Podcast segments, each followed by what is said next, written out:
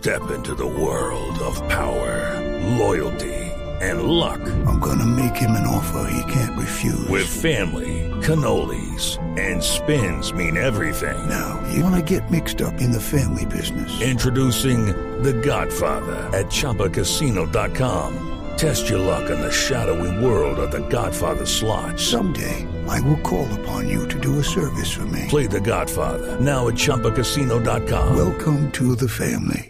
No purchase necessary. VGW Group. Void where prohibited by law. 18 plus. Terms and conditions apply.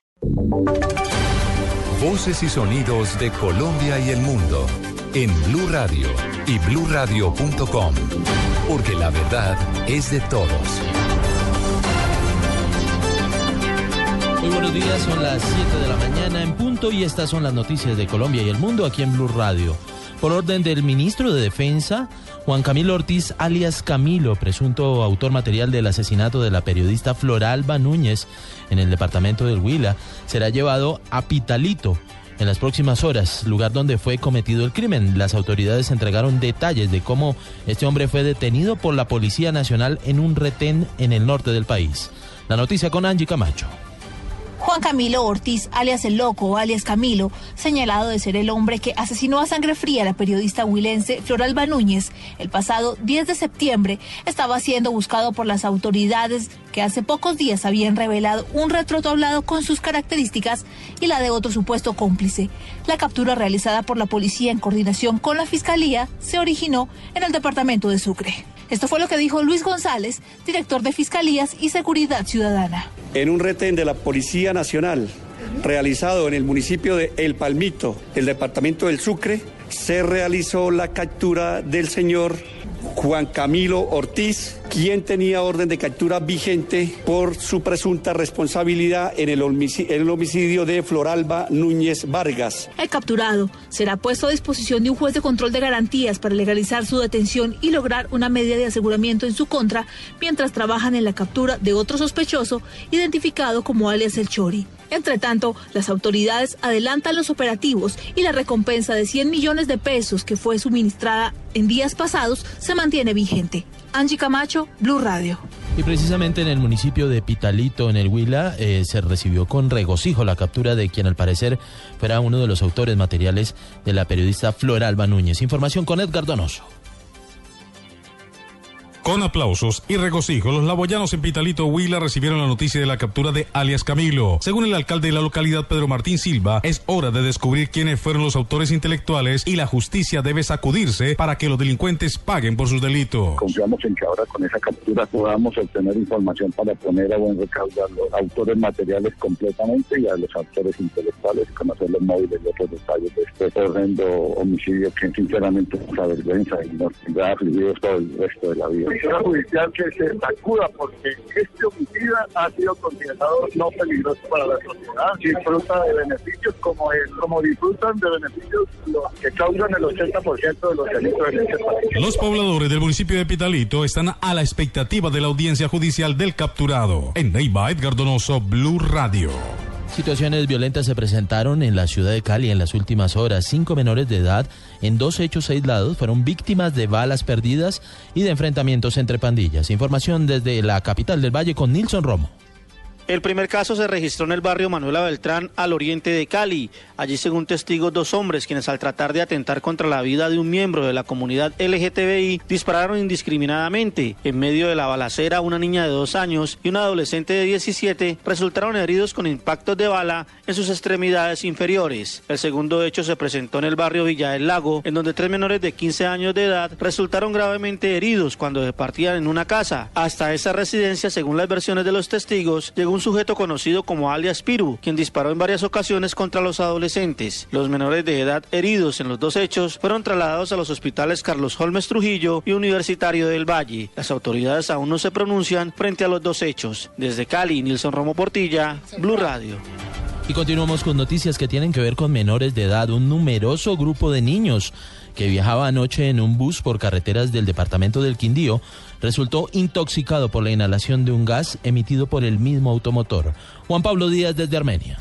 39 niños y jóvenes entre 7 y 17 años pertenecientes al Colegio Nacional de Armenia resultaron intoxicados levemente por la inhalación de gases emanados del mismo bus donde se movilizaban entre Cajamarca, Tolima y la capital quindiana. Fueron atendidos en el Hospital La Misericordia de Calarcá, cuyo jefe de urgencias es el médico Cristian García. Eh, fue por una intoxicación de monóxido de carbono que el mismo bus lo ocasionó. Se atendieron todos, se hicieron el tratamiento pues que se debía, todo el protocolo y se le dieron salida a todos eh, posterior pues al tratamiento realizado. Los estudiantes habían participado en un concurso musical en esa localidad del vecino departamento. Desde Armenia, Juan Pablo Díaz, Blue Radio.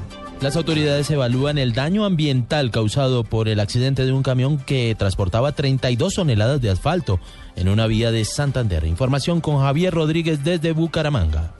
Cerca de una quebrada se volcó un camión cisterna con 32 toneladas de asfalto que era transportada desde la refinería de Barranca Bermeja en Santander hacia Cartagena. El hecho sucedió sobre la vía Bucaramanga. Este material podría generar un daño ambiental en la zona que está siendo evaluado por expertos. Diana Puerta de la empresa Soluciones Ambientales. Lo más crítico que ocurre con este tipo de producto es daño en la vegetación porque el producto se puede recoger fácilmente ya teniéndolo frío y todos los residuos los según el conductor del vehículo, una falla mecánica provocó que el automotor cayera al humedal. La dirección me pegó el jalonazo para el lado derecho. Mirando ahorita ya uh, se partió un, el cacho del lado derecho, entonces sacó la mula para allá. De las 32 toneladas de asfalto, 28 fueron recuperadas. En Bucaramanga, Javier Rodríguez, Blue Radio. Hoy culmina el Papa Francisco su visita a Estados Unidos. El pontífice resaltó la importancia de la familia durante un encuentro que mantuvo con los fieles en la ciudad de Filadelfia en un evento en el que cantó el colombiano Juanes. William Calderón, enviado especial de Blue Radio, tiene los detalles. El Papa Francisco pidió en Filadelfia a la Iglesia creatividad para adaptarse a los cambios sin renunciar a la autoridad espiritual. La Iglesia en los Estados Unidos ha dedicado siempre un gran esfuerzo a la catequesis y a la educación. Nuestro reto hoy es construir sobre esos cimientos sólidos y fomentar un sentido de colaboración y responsabilidad compartida en la planificación del futuro de nuestras parroquias e instituciones. Se dirigió también a los hispanos a quienes pidió sentirse orgullosos de lo que han contribuido para hacer grande a este país. Muchos de ustedes han emigrado, los saludo con mucho afecto, y muchos de ustedes han emigrado a este país con un gran costo personal, pero con la esperanza de construir una nueva vida por las dificultades que tengan que afrontar. Bergoglio concluye hoy su décima gira internacional y tendrá una actividad intensa en sus últimas horas en territorio norteamericano. A primera hora se reunirá en el Seminario San Carlos Borromeo con los obispos invitados al Encuentro Mundial de Familias. Enseguida visitará a los presos de la correccional Curran Hall y celebrará la misa dominical a las 3 de la tarde en la clausura del séptimo Encuentro Mundial de Familias en el Benjamin Franklin Parkway. A las 6 de la tarde se trasladará al Aeropuerto Internacional de Filadelfia y a las 7 de la noche partirá rumbo a Roma. Soy William Calderón en Filadelfia, Estados Unidos, Blue Radio. En Venezuela se realizaron en las últimas horas una serie de ejercicios militares en los estados fronterizos con Colombia. Según el ejército bolivariano, se trató de una operación rutinaria. Miguel Garzón. Buenos días. Los ejercicios militares que efectuó la Fuerza Armada Nacional Bolivariana en el noroeste y el oeste de Venezuela involucraron a 7.173 soldados y se usaron 3.323 medios de guerra entre misiles, tanques, aviones, embarcaciones y helicópteros. Así lo informó el general Jackson Sánchez, el director de los ejercicios de esta denominada Campaña Patriota 2015, que fueron programados para conmemorar el décimo aniversario del Comando Estratégico Operacional de la Fuerza Armada Nacional Bolivariana. Dijo que el objetivo de los ejercicios fueron perfeccionar el trabajo de los comandantes y sus estados mayores. Además dijo que buscaban evaluar la planificación, la ocupación y la preparación de las regiones combativas y simular tareas tácticas operacionales conjuntas contra la invasión de fuerzas imperiales. Por su parte, el ministro de Defensa, el general Vladimir Padrino, quien estuvo presente en los ejercicios en el estado Falcón, destacó que pese a ser parte de los festejos del aniversario del Comando Estratégico Operacional, los ejercicios fueron cotidianos que forman parte del quehacer diario de las Fuerzas Armadas Nacionales de Venezuela. Miguel Garzón, Blue Radio. A esta hora, con gran participación ciudadana, continúan las elecciones regionales en Cataluña, España, para elegir a los miembros del Parlamento Autonómico. Los resultados podrían ser decisivos en la iniciativa de independizar esta región del país ibérico. Información con Simón Salazar.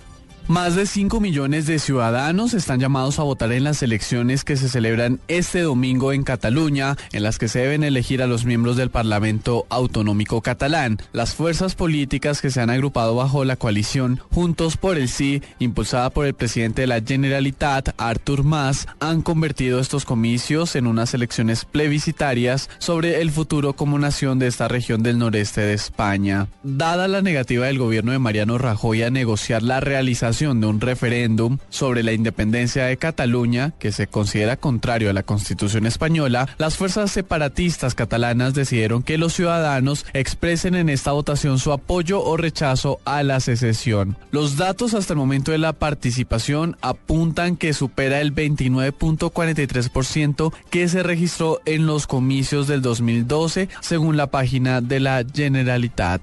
Simón Salazar, Blue Radio.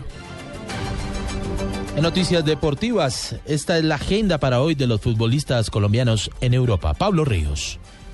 Hola, buenos días. A esta hora el Milan de Carlos Vaca y Cristian Zapata visita al Genoa por la sexta fecha de la Liga Italiana. A las 8 de la mañana el Udinese de Juan Zapata enfrentará al Boloña y a la 1 y 45 de la tarde el Inter de Freddy Guarín y Jason Murillo recibirá a la Fiorentina en el duelo de punteros del calcio. En Inglaterra el Watford de Víctor Ibarbo chocará con el Crystal Palace a las 10 de la mañana y a las 10 y 30 Adrián Ramos con el Borussia Dortmund se medirá ante el Darmstadt por la Bundesliga. Pablo Ríos González, Blue Radio. Noticias contra reloj en Blue Radio. Noticia en desarrollo, las autoridades militares colombianas investigan una posible retención de dos trabajadores contratistas de Ecopetrol por parte de la Guardia Venezolana en el municipio de Tibú, ubicado en norte de Santander. La cifra 965 puntos obtuvo la colombiana Mariana Pajón en la Copa Mundo de Bicicross que la llevó que se llevó a cabo en Rock Hill, Estados Unidos, lo que le permitió coronarse como campeona por encima de una de sus grandes rivales, la venezolana Stephanie Hernández. Atentos al eclipse total de luna que se registrará hoy en toda América del Sur, también conocido como la luna sangrante por el color rojo que toma la luna. Hacia las 8 de la noche se encontrará en la fase parcial y desde las 9 y 10 de la noche ya se presentará el fenómeno total. Son las 7 de la mañana, 12 minutos. Ampliación de estas noticias en blurradio.com. Sigan con En Blue.